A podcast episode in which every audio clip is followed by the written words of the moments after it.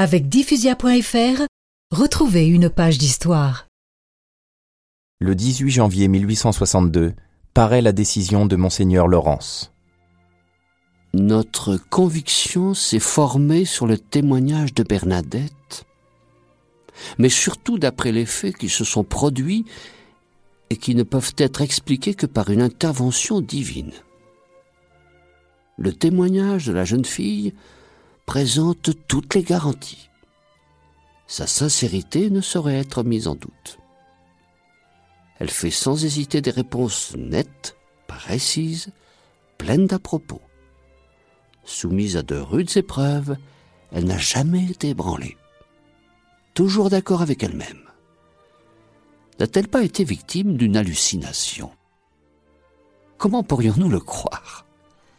La sagesse de ses réponses révèle un esprit droit, une imagination calme, un bon sens au-dessus de son âge. Aucun désordre intellectuel, aucune affection morbide.